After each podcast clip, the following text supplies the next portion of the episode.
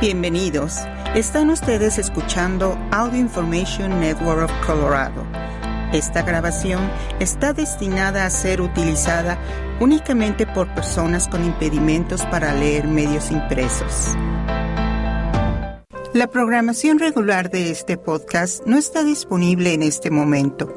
Esperamos que disfrute de esta transmisión especial de AINC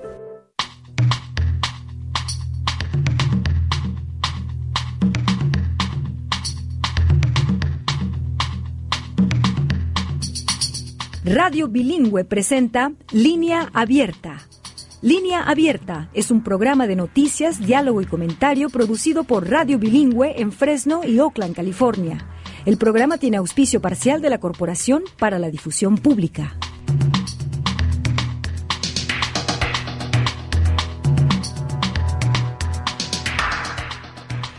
¿Qué tal amigos? ¿Qué tal amigas? Eh, bienvenidos sean de nuevo a este su espacio para la noticia y para la deliberación y el pensar sobre los hechos que están detrás de la noticia. Saludos con mucho afecto de Samuel Orozco y de todos en producción. Mil gracias, mil gracias por estar allí al pie de su radio y de su internet queda desde ahorita convidado a hacerse no solamente escucha, sino participante del programa con sus comentarios. Tome nota de nuestra línea, es el 1800 34 línea 1800 345 4632. Hoy sobre la mesa tenemos el tema de los incendios en Nuevo México. El incendio forestal de Hermit's Peak y Calf Canyon en Nuevo México está pasando a los anales de la historia como el más grande el que ha quemado más superficie en la historia de este estado, atizado por los fuertes ventarrones y los resecos montes. Las llamas han quemado casi 300 mil acres hasta el cierre de esta edición y el frente del fuego sigue implacable. Iremos, radiofónicamente hablando, hasta la zona del desastre para ver cómo van los trabajos de contención y de apagamiento de los fuegos. Hablaremos de la magnitud que hasta el momento ha causado eh, la magnitud del daño que hasta el momento ha causado este incendio y hablaremos de las labores de evacuación y de regreso también y también la ayuda que está llegando de emergencia por parte de las autoridades estatales y federales. Antes eh, quiero detenerme en eh, otro desastre, la nota sobre otro desastre. Este es un desastre social, verdadero desastre social. Antier sábado, un hombre joven disparó un fusil ametralladora en un supermercado de Buffalo, Nueva York, matando a 10 personas y dejando heridas a tres en lo que las autoridades describieron como una matanza por motivos raciales. La policía arrestó a Peyton Gendron, un eh, hombre blanco de 18 años, después de que, armado con un rifle de asalto y usando un chaleco antibalas preparado para la guerra, abriera fuego afuera y adentro del mercado Tops Friendly Market, ubicado en un barrio predominantemente negro. El sheriff del condado de Erie, John García, calificó el tiroteo como un crimen de odio. García dijo, esto fue pura maldad, fue un crimen de odio directamente motivado por motivos raciales de alguien que vino de fuera de nuestra comunidad, que entró en nuestra comunidad y que trató de infligir este mal sobre nosotros. Once de las trece personas que recibieron los disparos son negros y dos son blancos. El mismo sábado, la gobernadora de Nueva York, Kathy Hochul, llamó al atacante un supremacista blanco que ha cometido un acto de terrorismo y será procesado como tal. Gendron viajó desde Conklin, Nueva York. Esta ciudad queda a unas tres horas y media de Buffalo. Eh, Gendron, según reportes, que es el presunto autor de la matanza, había venido escribiendo de modo obsesivo sobre la teoría de la conspiración del gran reemplazo. Esta teoría del gran reemplazo es una idea extremista y racista del mundo que ha sido promocionada por comentócratas de la derecha conservadora en el país, entre ellos los de la cadena de Fox News.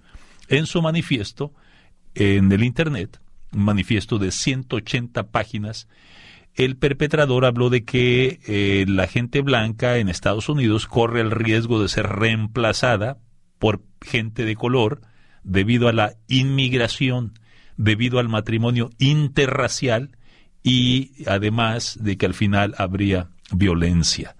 La primera página incluía un símbolo conocido como Sunrad o Sol Negro que alguna vez fue utilizado por los nazis en Alemania, pero que ha sido adoptado por los neonazis supremacistas blancos. Esto según la Liga Antidifamación. El congresista Brian Higgins, eh, demócrata de Nueva York, él representa esta área, el área de Buffalo, calificó la balacera como parte de un esfuerzo planificado y organizado para atacar a las comunidades de color por parte de un elemento de nuestra sociedad que es descaradamente racista y son violentos. El horrible crimen apunta a un intento por castigar el terrorismo doméstico que tiene motivos raciales. Esa amenaza para nuestra comunidad en Búfalo y el oeste de Nueva York es una amenaza para la nación, eso dice.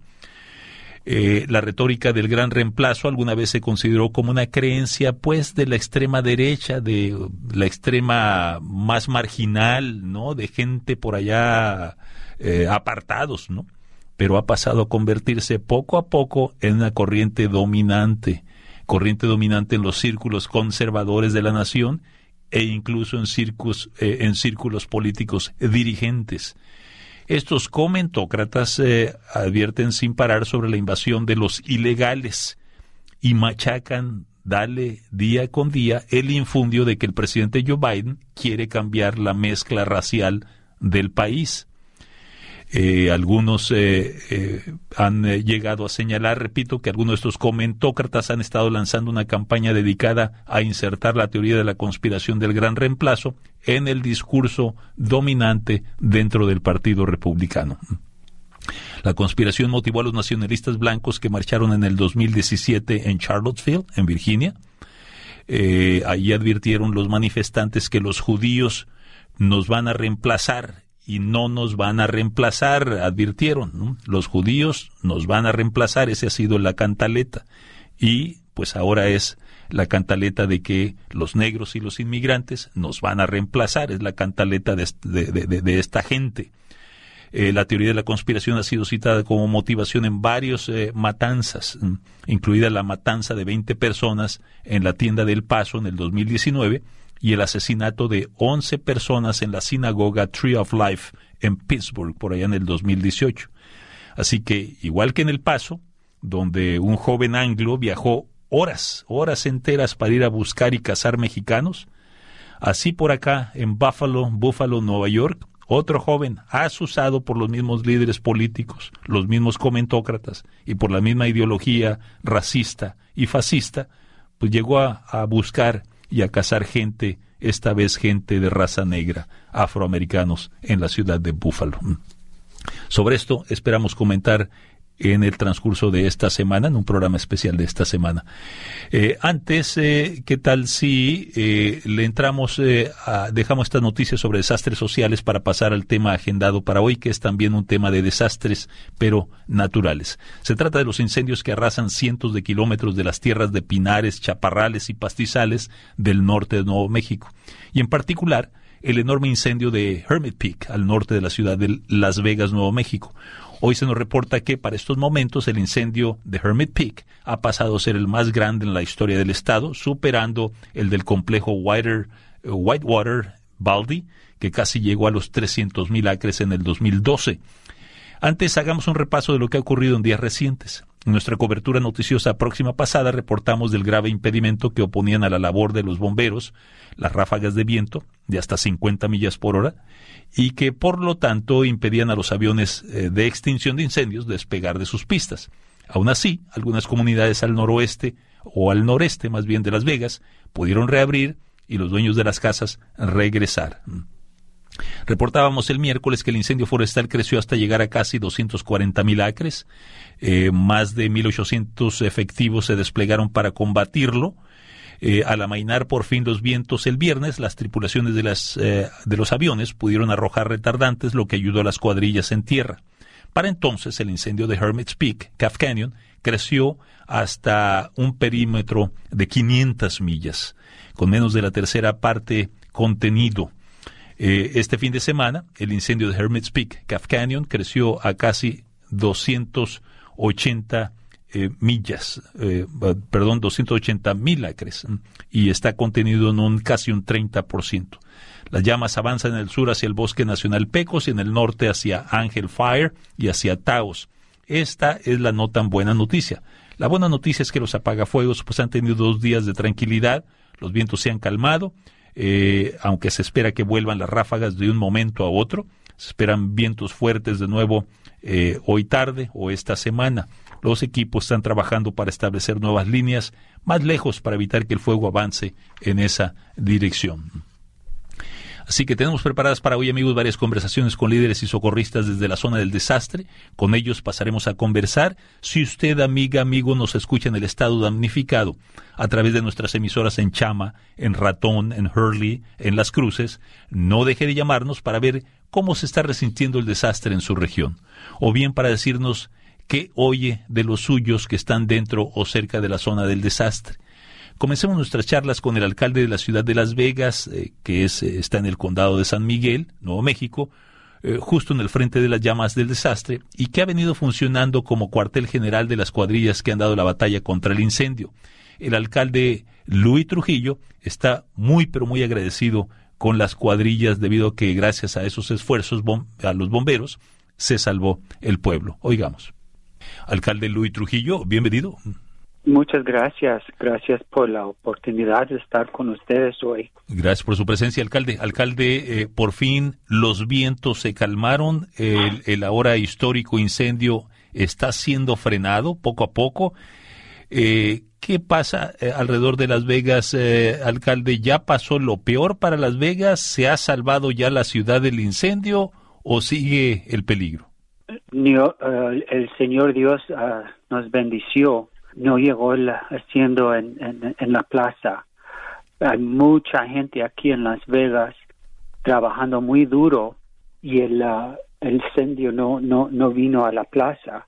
Estamos bendecidos, pero todavía los vecinos en Mora, en Chacón, en Zipapú, Taos, uh, de ahí de esos barrios también uh, están como nosotros estábamos um, you know, el fin el fin pasado el, el, la, la, semana pasada so hay mucha gente todavía que está aquí del Forest Service US Forest Service State Forest Service y muchas y muchas y muchas um, departamentos que vinieron a ayudar de por donde quiero por donde quiera de las Estados Unidos, de California, Idaho, North Dakota, um, you know, Arizona, um, everywhere. Um, toda la gente que han venido a, a, asistir con este con este siendo que, que está Sí. Que todavía está. Sí, de hecho, su ciudad, de Las Vegas, ha pasado a ser de cuartel general de la batalla contra el incendio. Ahora está siendo también centro de recuperación, ¿no? De recovery del desastre. ¿Cómo se vive eh, esto ahora que Las Vegas es refugio de las familias damnificadas? Eh, ¿Cómo se vive? La gobernadora uh, Michelle Lujan Grisham está muy ocupada a ver si podemos asegurar um, ayuda para, nuestra gente que han sufrido um, y no han perdido su, su casa o su propiedad o todo eso. Hay muchas uh, agencias aquí de, en uh, Las Vegas uh, ayudando a la gente a ver si si, si pueden pagar algo el, el, el gobierno uh, para ayudar que so they could rebuild their houses or get some assistance to rebuild. Um, so aquí estamos. Uh, estamos. Ahora estamos viendo um, qué vamos a hacer con el río, río Gallinas, ¿no? Porque es solamente la primaria um, source, it's the primary source for water drinking. Uh-huh. So we're working hard to make sure that um, we clean the watershed to make sure that you know that the wa- that the water doesn't clog up our our our filter system and our drinking water. Yeah, so that's ese, that's the other thing that's happening here. Se tiene que hacer pronto, seguramente esto. Yeah. ¿Hay algún otro daño que ha causado el incendio en la región y que le preocupa mucho a usted, aparte de este, Mayor? No mucho, no mucho más que eso. Ah, es muy importante porque es, um, ah, como, como dije más antes, es la primera la principal fuente, ¿no? De agua potable, de agua para tomar, ¿no? Así que está amenazada. Hay que ver si no quedó contaminado. Sí, ahora estamos ah, trabajando juntos con federal agencies que nos van que nos van a ayudar a, limpiar uh, donde se quemó um, a que cuando caiga agua otra vez cuando llega la lluvia um, no no no va no va a hacer mucho um, mal you know, con, con la maquinaria que tenemos para hacer la agua um, potable, ¿no? Así es, que no quede contaminada, ¿no? Que no se contamine más todavía de lo que ya se ha contaminado, ¿no? Ahora, eh, por último, alcalde, eh, bueno, díganos antes, ¿cómo está la calidad del aire? ¿Se puede respirar el aire estos días eh, en Las Vegas? El, el aire está ah, muy bien hoy. Parece que no hay mucho humo. Um, y el viento ah, está uh, muy calmado hoy.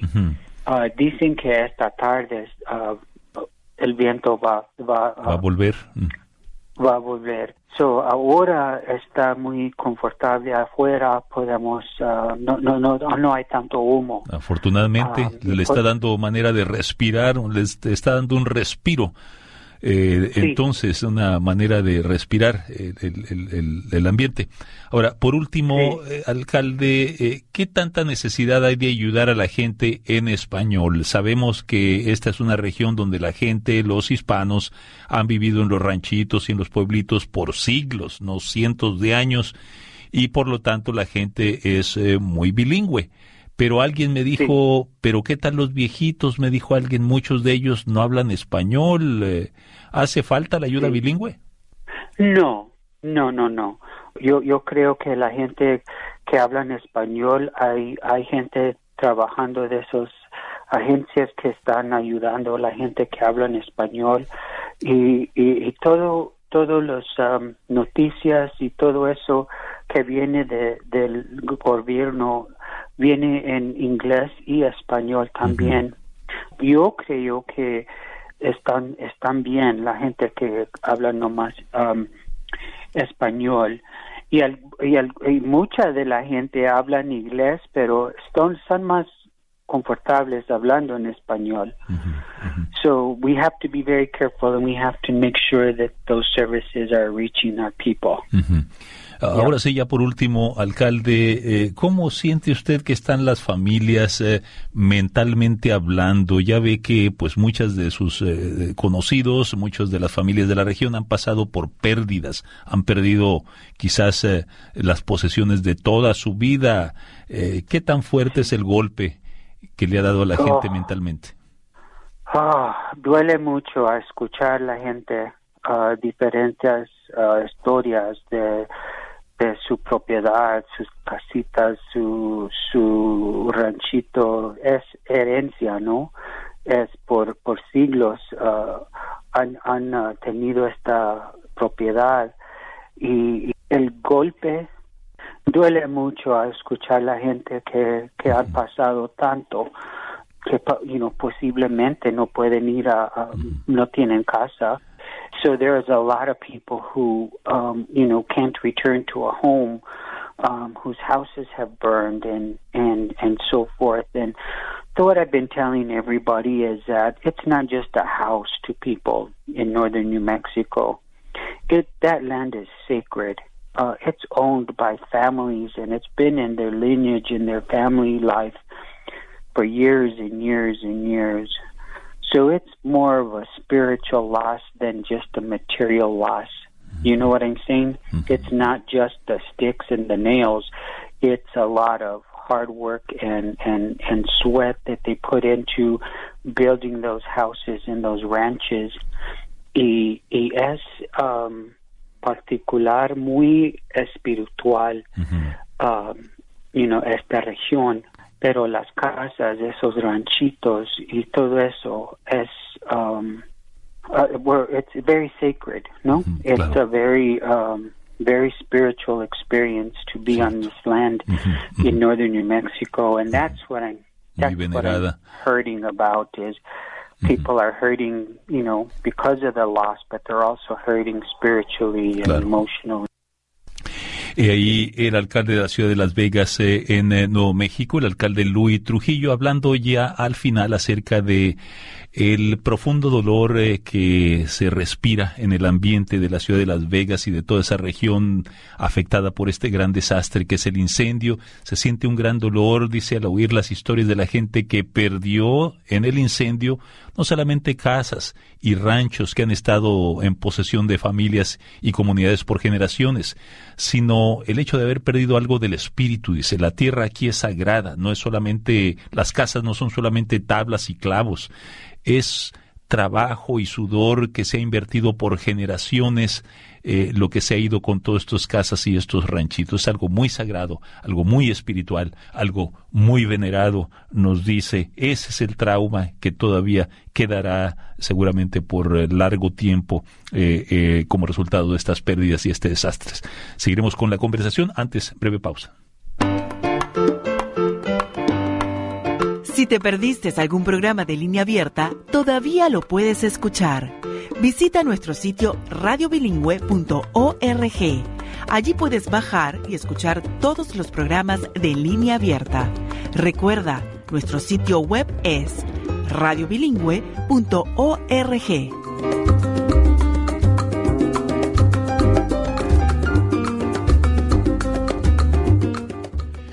En Usted Abierto ofrecemos una cobertura especial del desastre causado por el más grande incendio en la historia del estado de Nuevo México, el incendio de Hermit's Peak y Calf Canyon, eh, que ha asolado la región en los alrededores del pueblo minero de Las Vegas, pueblo que queda al sur de Ratón, donde tenemos emisora potencia completa, queda al este de Santa Fe y al norte de Albuquerque.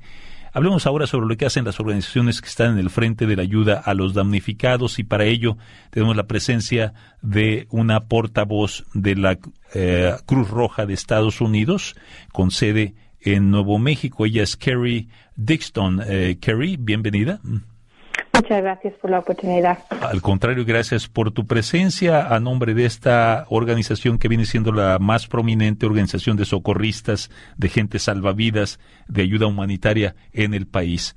Eh, pues sabemos que ustedes eh, en la Cruz Roja, Kerry, eh, brindan apoyo moral, brindan ayuda a cientos de residentes de Nuevo México que se han visto obligados a dejar sus casas debido a este enorme incendio forestal. Háblanos de la necesidad que están viendo de ayuda en esta región. Danos una idea qué tan crítica es la necesidad para los damnificados. Sí, es cierto. Eh, como habías mencionado, hay mucho miedo, hay un, dolor profundo y, y lo desconocido, ¿no? Y por eso la Cruz Roja Americana está ahí estará ahí hasta el tiempo necesario. Eh, estamos trabajando con los funcionarios de respuesta locales para brindar refugio seguro, comidas calientes, apoyo emocional, que es muy importante en estos momentos, y, y suministros de socorro críticos a las personas afectadas por estos incendios forestales históricos. Ahora, eh, sé que son miles de personas las que han salido del área, han buscado albergue desde que estallaron los incendios. Sabemos que en estos momentos hay más de 600 personas todavía en los albergues de la Cruz Roja y de otras organizaciones. Eh, eh, ¿Sigue llegando la gente evacuada? Mm. Sí, cada día vemos más necesidades y, necesidades diferentes, ¿no? Sí, el domingo por la noche la Cruz Roja y nuestros socios brindaron refugio seguro a más de 600 personas en Nuevo México. Tenemos 130 trabajadores de desastre de la Cruz Roja que están ahí ahora mismo capacitados y, están continuando apoyando las- los esfuerzos del socorro del, del, terreno. ¿Qué les dicen a ustedes eh, los comandantes de bomberos? Eh, ¿Ha pasado ya lo peor del incendio en esta región? Eh, ¿Dónde está en estos momentos el desastre? Eh, eso es algo que pues mejor hablar ellos, ¿no? Pero la Cruz Roja está ahí para apoyar, lo que venga lo que venga, ¿no? Eh, estamos eh, estamos ahí brindando consuelo y ayuda a los aproximadamente 6.000 residentes, como lo habías mencionado. Ahora, ¿dónde están asentados sus trabajadores, sus voluntarios, sus socorristas de la Cruz Roja? Y danos una idea más específica de esa ayuda de la que ya nos has estado hablando, están ofreciendo ustedes a los damnificados. Pues sí, sí, hay refugios abiertos y, damos la bienvenida a todos los refugios, eh, a, en todos, eh, a todas las personas en nuestros refugios y cualquier persona que necesite un lugar seguro para quedarse debe visitar cruzrojamericana.org o también hay una aplicación gratuita de emergencia de la Cruz Roja eh, que puede bajarse para conocer los lugares de los refugios abiertos. Tenemos en cada refugio tenemos voluntarios de la Cruz Roja que ayudan con, con proporcionar un lugar seguro, pero también tenemos eh, gente que están capacitados en, en dar apoyo emocional, espiritual y también de, salud. ¿no? En todos los refugios hay este tipo de, em, servicios disponibles. Así que hay un lugar seguro, lo que quiere decir es de que hay un techo, hay una, una habitación eh, que se les puede llegar a proveer, cobijas, seguramente comidas calientes eh, para aquellos eh, desplazados en necesidad, pero además nos dices que tienen incluso servicios de consejeros, terapistas para brindar apoyo emocional y espiritual. Sí, es, es, eso. Cada refugio de la Cruz Roja, sea en Nuevo México o sea en cualquier lado, tienen eh, profesionales que son voluntarios de la Cruz Roja que dedican su tiempo de, dar ese apoyo espiritual, emocional y especialmente en momentos así, con, con tanto dolor y con eh, pues tanto desconocido, ¿no? Estos voluntarios son muy importantes y estarán ahí, incluso si hay personas afectadas que no necesitan un, un lugar de refugio, por ejemplo, pero eh, sea un beneficio tener una persona con quien puede hablar, pues pueden venir y, buscar nuestros refugios y venir solamente para hablar y, para pues eh, hablar con estos profesionales. Sí. Ahora, eh, dentro de los damnificados hay quienes han regresado ya a sus casas, han regresado ya a sus ranchos, o sea que comienza el trabajo de recuperación, ¿no? De regreso a las casas. Eh, ¿En qué consiste la labor de la Cruz Roja durante esta fase, la fase de la recuperación? La recuperación puede durar días o semanas o meses y la Cruz Roja está allí para ayudar. Eh, cuando la gente puede regresar a sus casas, la Cruz Roja da vueltas en algunas rutas eh, concretas dando comidas calientes mientras la gente está ahí viendo los daños de las casas y, recuperándose. También damos suministros para limpiar. Eh, suministros que uno lo necesita, pero a lo mejor no tiene tiempo ni la mente para ir y buscar, ¿no? Y, y también tenemos eh, voluntarios que su, su meta es eh, buscar recursos más allá de los suministros y la comida, em, conexiones en la comunidad, ayudar con papeles de seguro, cosas así también. Estaremos ahí los meses necesarios para ayudar a la comunidad a recuperarse. Ahora, para aquellos damnificados que comienzan a regresar, ¿verdad?, a sus casas eh, y que se, quizás algunos o muchos las están encontrando en ruinas. Eh, ¿Cuáles son los consejos prácticos que ustedes dan a los que regresan a sus casas y sus ranchos? Eh, ¿De qué hay que cuidarse?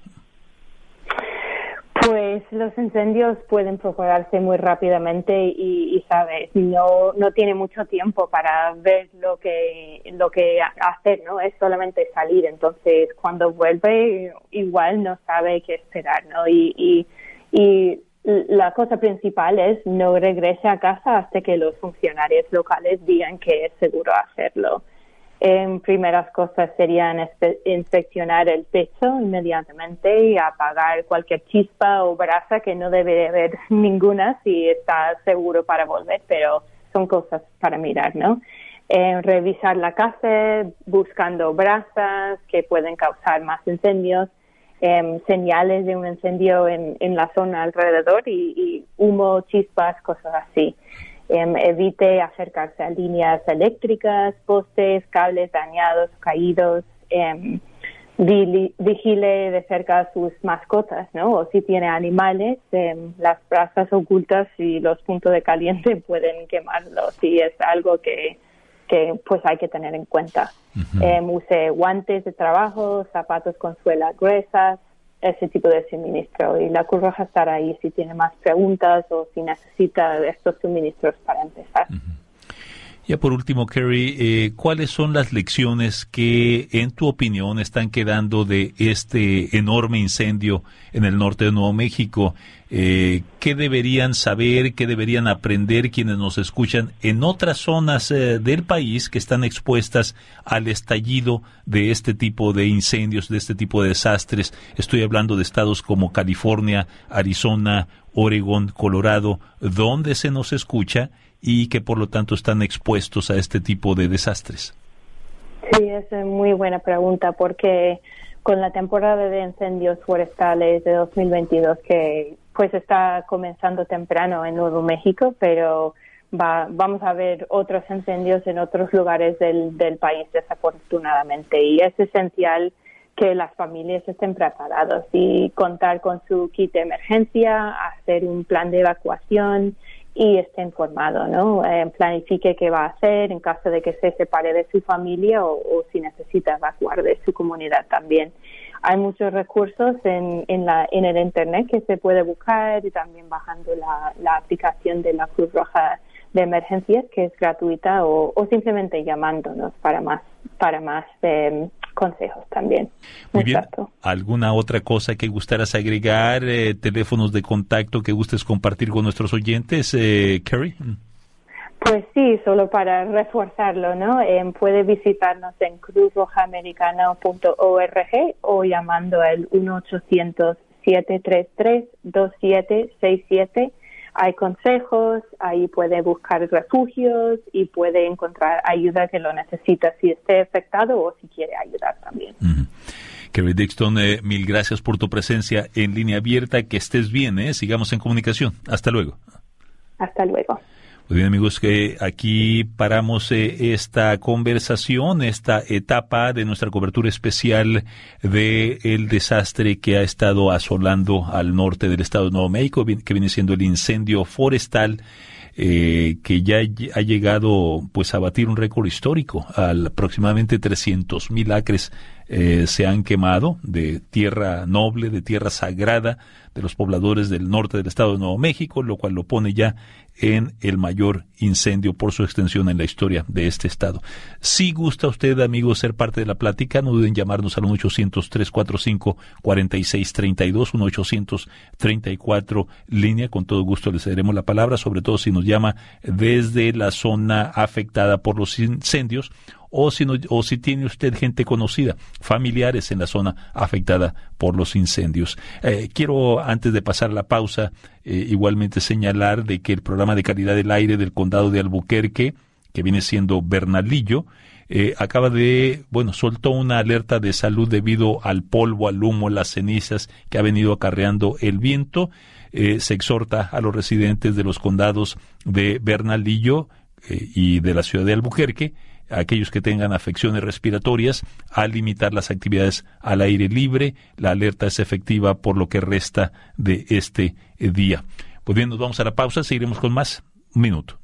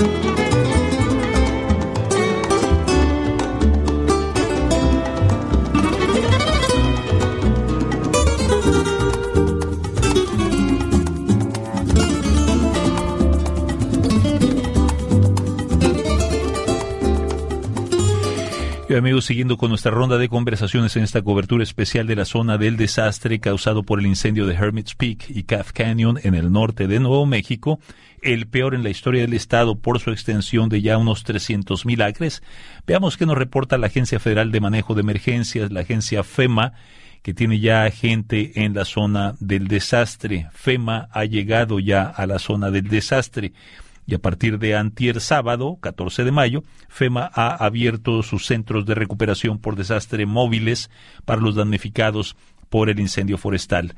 Estas unidades móviles están diseñadas para ayudar a los sobrevivientes, ayudar a los damnificados de los incendios durante el proceso de recuperación, al orientarles para que sepan qué tipo de asistencia es la que pueden llegar a solicitar y eh, pues también para ayudarle a estos solicitantes a eh, pues cursar los trámites, etcétera.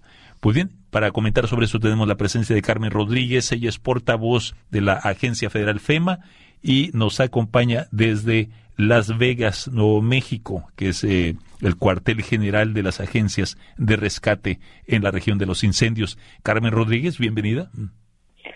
Muchísimas gracias, muy buenas tardes. Gracias por tenerme en su programa aquí en Radio Bilingüe. Al contrario, gracias por su presencia. Carmen, Carmen, háblenos de la ayuda que hasta el momento ha desembolsado su agencia FEMA a los damnificados. Eh, ¿Cuántos beneficiarios? ¿Qué clase de ayuda están recibiendo?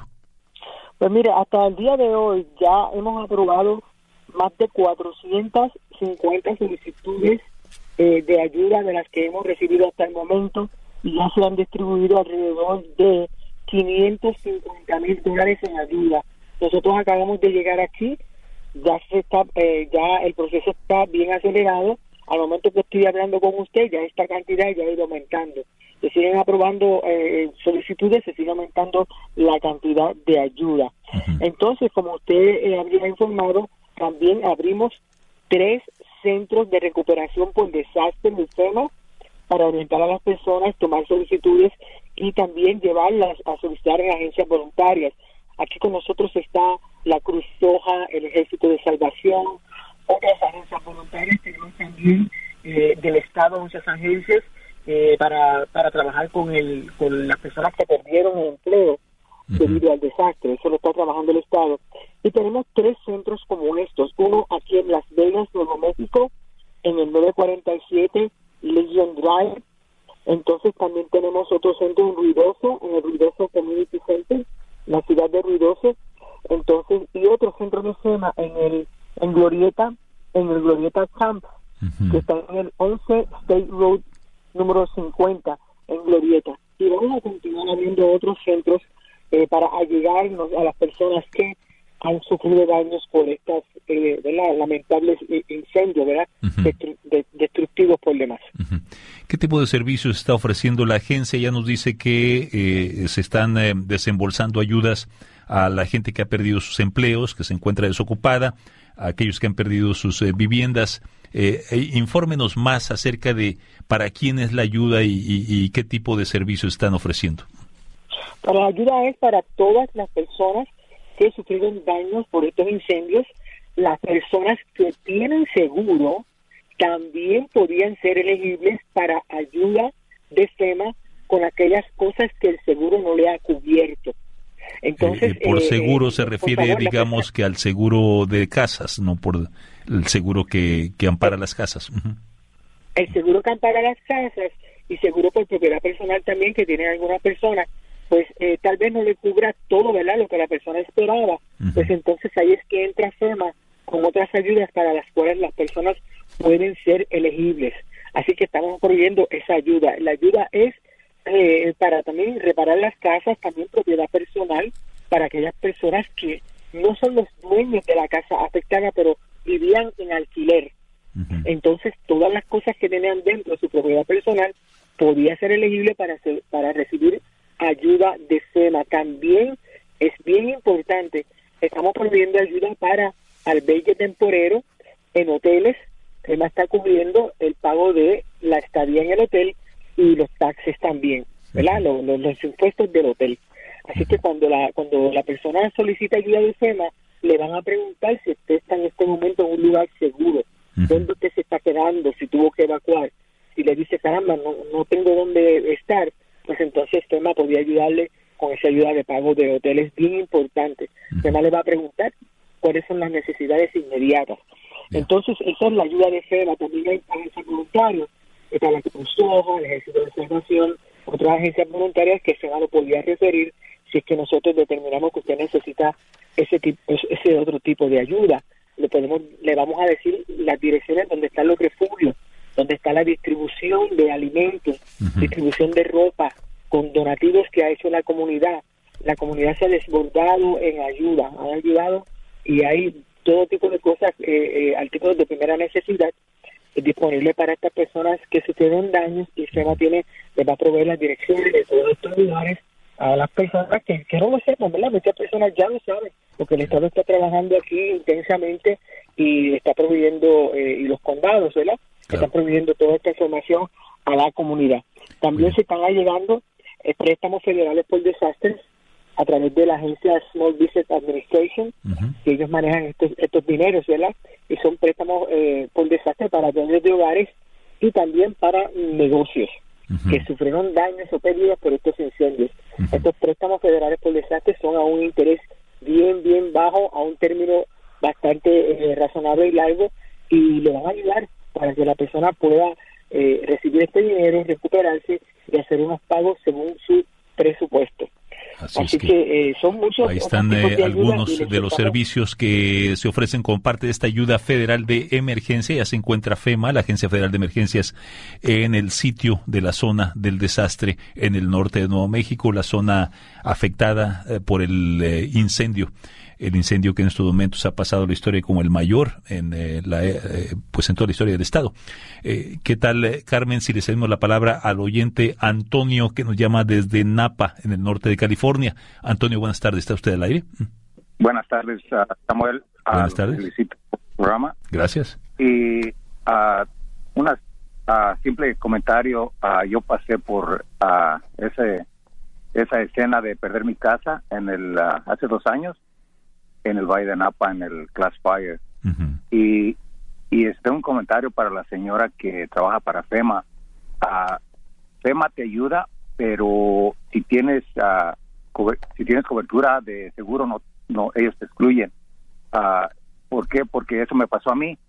Mi cobertura era para aproximadamente 600 mil dólares para construir mi casa, pero ahora los costos salen arriba de un millón y medio para construirlos, o sea que es imposible construir. Entonces, por, por todos los costos, todo lo que pasó con los alces de material y todo, ahora mucha gente, ahorita no nos estamos preocupando por a revisar nuestra póliza de seguro, de, toda la gente debemos a revisar nuestra póliza de seguro y ponerla, poner nuestra póliza a lo que a, la, a lo que cuesta construir ahorita, es lo que estamos a, haciendo siendo este ignorando ignorando ese ese punto. Es bien importante ahorita para especialmente en las áreas donde hay incendios ah, y, y no dejar que se nos pierda nuestra póliza de seguro es bien importante. Ah, el que la pierde ya no se la vuelven a renovar. Sí. Oiga, eh, Antonio, ¿y usted le ha seguido haciendo la luchita? Porque, bueno, esto que nos está usted diciendo, eso de la labor de los costos de reconstruir eh, su casa, pues eh, prácticamente escalaron al doble, ¿no? Así que de 600 mil subió a más de un millón. ¿Usted ya dejó de hacerle la lucha por recuperar ese ah. faltante? Ah, es imposible reconstruir a menos que te ah, saques otra otra deuda, este con lo que te da no, no puedes hacer nada. Bueno, puedes hacer algo, pero no no la vas a terminar. A comprar una casa con el alce de los precios en California es imposible, necesitas moverte a otro estado. Así que, ¿qué decidió hacer usted? Estamos esperando a ver si baja el mercado de las casas o a ver si bajan los materiales. Oh, pero tiene cierto tiempo para, para construir o comprar, si no te afecta en tu el, dinero que tienes que que recibiste tienes que pagar impuestos y ahí te, no te dan todo el dinero que te deberían de dar la, la, aseguranza. O sea, es, bien difícil ahorita para, como en, el caso mío. Sí, bueno, Ah. espero que nos haya dejado su teléfono de contacto, don Antonio, a fin de que darle seguimiento al caso, a ver qué fin tiene todo este, pues este verdadero drama, ¿no? En el que se ha metido usted eh, eh, resultado de ese terrible incendio, el incendio de Glass hace un par de años. Eh, gracias por su llamada y quede igualmente su testimonio a manera de lección para muchos de nuestros radioyentes. Hay bastantes consejos contenidos en ese testimonio. Sobre eso me gustaría pedirle su opinión a Carmen Rodríguez al regreso de esta brevísima pausa. Siga a Radio Bilingüe en Twitter para recibir las noticias de último momento de la Red Nacional de Emisoras Latinas. Búsquenos en twitter.com. Tuitea con nosotros.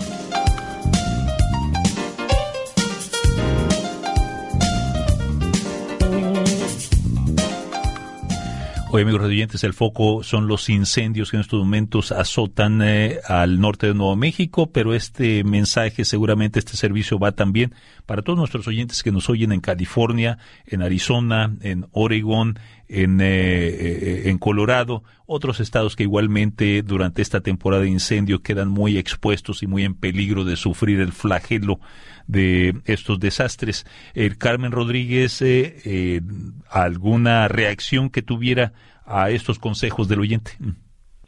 Mira, yo felicito a este, a este oyente que muy bien pudo eh, recomendar a la comunidad que estuvieran atentos a poner al día sus pólizas de seguro de, de para las residencias porque si dejan perder la póliza de seguro entonces ya no cualifican para ninguna ayuda de estas agencias y se ven, se pueden ver en aprietos en cuanto a que FEMA a- a- ayuda a las personas si, si la persona tiene seguro FEMA le va a aprobar, le, le podía ayudar en aquello que el seguro no le cubrió. Pero si el seguro le cubrió los daños de la casa, entonces FEMA no puede duplicar esa asistencia. Claro. Pero bueno, en este caso, permítame preguntarle, Carmen, en este caso el oyente Antonio nos dice de que, bueno, tomando en cuenta de que el seguro que tenía estaba por lo visto anacrónico, ¿no? Estaba ya fuera de, de- de tiempo, eh, pues el seguro solamente pudo cubrirle hasta 600 mil los costos de reconstrucción y sin embargo los costos reales eran de más de un millón de dólares. Eh, ¿Cubriría FEMA la parte faltante o no? Mm. No, FEMA no puede cubrir hasta esa cantidad. FEMA podía cubrirle para que eh, en aquellos, como le dije, aquellas cosas que el seguro no le cubrió, en este caso él no cualificó. Pero además de FEMA, como yo le dije, se activa cuando hay un desastre la los préstamos por desastre a, a bajo interés de la Agencia Federal de Pequeños Negocios y ellos le pueden dar a los dueños de vivienda hasta 200 mil dólares para reemplazar En calidad su préstamo. residencia principal. Sí, es hasta 200 mil a dueños de residencia Sí. y, y, y entonces para los inquilinos le pueden dar hasta 40 mil para reemplazar pertenencias personales Perdidas. que incluye los vehículos Vaya. para inquilinos. Así que eh, estos tomar nota. el interés Importante tomar nota. Carmen Rodríguez, eh, portavoz de FEMA en, en Nuevo México. eh, a manera de conclusión, eh, nada más una última pregunta de mi parte, Carmen. Eh, ¿Qué tan equipado llega su equipo de trabajo con gente que hable español? Llegan a una región donde, aunque la gente ha estado viviendo en esta tierra por siglos, eh, nos dicen que muchos, sobre todo los mayores, los viejitos, no hablan inglés. Es lo que se nos reporta por lo menos. Eh, ¿Qué tan conscientes están de esta situación y llegan bien equipados eh, con gente bilingüe? Pues claro que sí. Nosotros ya tenemos en el field, cuando le digo en el field, caminando por todas las áreas afectadas y visitando los refugios a personas que hablan español, 100% bilingüe, que hablan español. Tenemos mucha gente de Puerto Rico, como yo, que trabajan con FEMA. Estamos aquí. En todos los centros de recuperación por desastre hay personal de habla hispana, completamente español.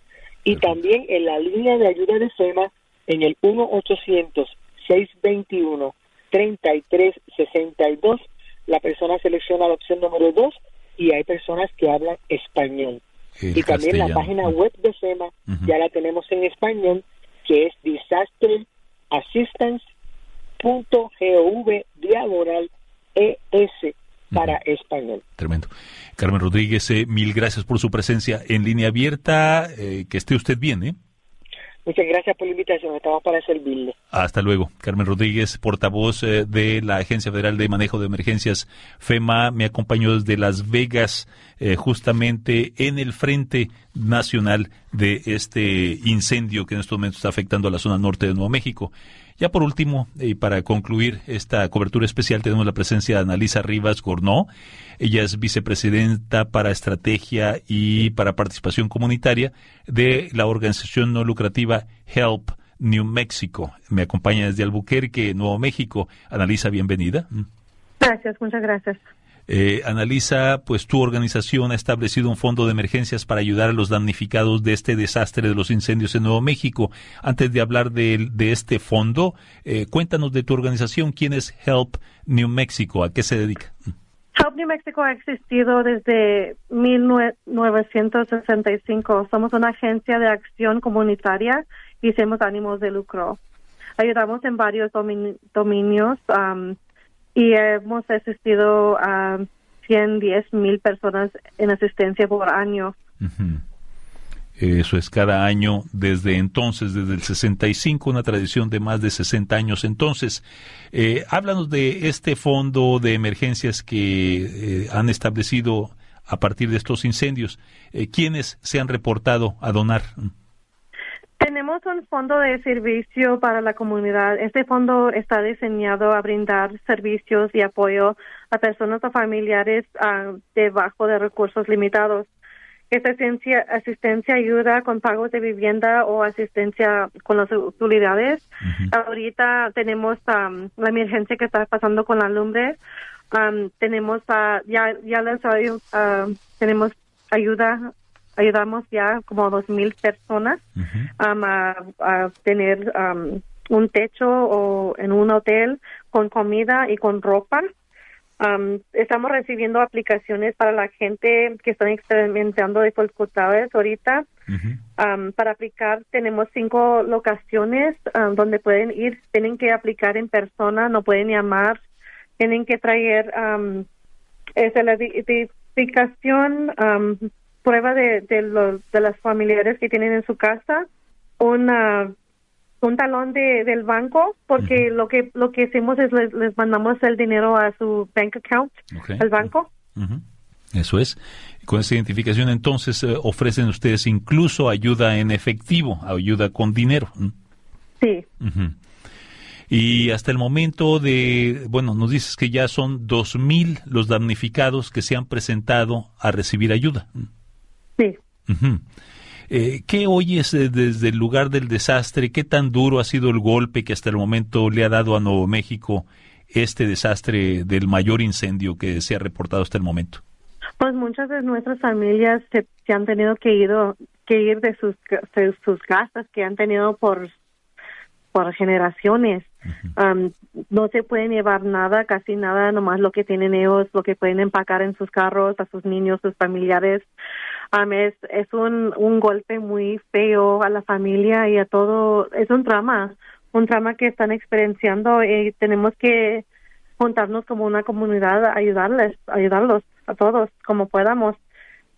nosotros tenemos, estamos agarrando ayuda de parte de unas fundiciones que nos están ayudando. El Estado también tenemos una una área en nuestra página de internet, a helpnewmexico.com, que pueden donar la gente o otra gente por el, por el país um, ayudar a esas familias, que también nos, ayuda a nosotros a ayudarnos a, ellos. Sí, aparte de las fundaciones, eh, eh, ¿cómo está respondiendo la gente, los donantes particulares, donantes privados? Pues ahorita tenemos a, tenemos a Kendra Scott, que es una una joyería que los está ayudando, lo está donando 20% de sus, de sus ganancias. De los uh, sales, de los ganos. Oiga usted, bueno, son ejemplos de algunas empresas que se están reportando entonces para socorrer a los damnificados, no a los dañados por los incendios.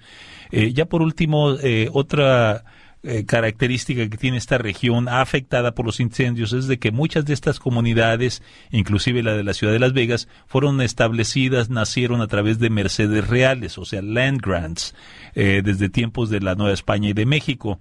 Y pues cómo demostrar a través de los títulos o documentos históricos de los llamados land grants, tengo entendido que ha sido un problema que requiere de bastante agilidad y creatividad de parte del gobierno federal, ¿no? Se me está reportando que al menos dos comunidades asentadas en Mercedes, en, tierras comunales, han sido afectadas por el incendio, que son las comunidades de los vigiles y las gallinas. Eh, ¿Has escuchado estos problemas que hay a la hora de acceder a la ayuda? El hecho de que alguna de estas comunidades pues eh, tienen problemas a la hora de, de, sacar los documentos históricos. Sí, hemos encontrado varias familias que se encuentran con estos esos um, problemas, ¿verdad? Sí, esos problemas. Um, nosotros estamos aquí para ayudarlos que como ayudarlos con conocer sus derechos y cómo uh, sacar um, otros documentos que puedan ellos uh, a obtener uh, legalmente con las oficinas. Um, estamos de como son advocates, de advocate. Defender. Sí. Muy bien. Pues eh, alguna otra cosa que gustes agregar, eh, Analisa, alguna forma de comunicarse con tu organización. Mm. Sí, les, si les puedo decir las cinco localizaciones donde estamos. ¿Cómo no? Adelante. Sí, tenemos uno en Memorial Middle School, ahí en Las Vegas. es 947 Old National Road, en Las Vegas, donde pueden ir a aplicar. Otros en Glorieta Centro de Convenciones. Es 11 Nuevo México 50, Glorieta Nuevo México. El otro lugar es en Taos, Centro de Agrícola. Sí. Son 202 Chamisa Road en Taos. Y luego tenemos otro en 1500 Walter Street en Albuquerque, donde pueden aplicar la gente. Y una más oficina en española que es a 1302 de la calle de la Merced en española. Pues muy bien, eh, gracias por toda esta información que nos acabas de comunicar. Analisa Rivas Gornió, eh, que, estés, eh, que estés bien, ¿eh? Hasta luego. Mm. Gracias. Analisa Rivas Gornió es vicepresidenta de Servicios de Participación Comunitaria para la organización HELP en Nuevo México. Me acompañó desde Albuquerque, Nuevo México. Una última nota que nos llega igualmente es de que la gobernadora Michelle Luján Grisham de Nuevo México pide al gobierno federal cubrir el 100% de los costos de respuesta a los incendios forestales y a la recuperación, tomando en cuenta, dice, que es responsabilidad del Servicio Forestal Federal de los Estados Unidos, es responsabilidad el haber sido el causantes de uno de estos incendios, por lo menos. También solicitó que el presidente, a través de FEMA, autorice de inmediato fondos federales para tipos adicionales de apoyo federal, inclusive toda la asistencia de emergencia bajo la categoría B de asistencia pública, así como la categoría A para eh, limpiar los escombros de la región afectada. Con esto ponemos punto final a esta edición. Este programa ha sido posible gracias a fondos provistos parcialmente por la American Red Cross, la Cruz Roja de Estados Unidos. En nombre de todo el equipo de trabajo, Samuel Rosco se despide deseándoles que sigan pasando el mejor de los días. Hasta la próxima. Línea Abierta es un programa de noticias, diálogo y comentario producido por Radio Bilingüe en Fresno y Oakland, California, con auspicio parcial de Evelyn and Walter Hess Jr. Fund, de California Endowment y de James Irvine Foundation. Este programa se distribuye a través del servicio de satélite de la Radio Pública Nacional de los Estados Unidos. El conductor técnico es Jorge Ramírez, asistente de producción María de Jesús Gómez. Samuel Orozco es el productor Las opiniones que escuchó son exclusivas de sus autores. Escucha usted Satélite Radio Bilingüe.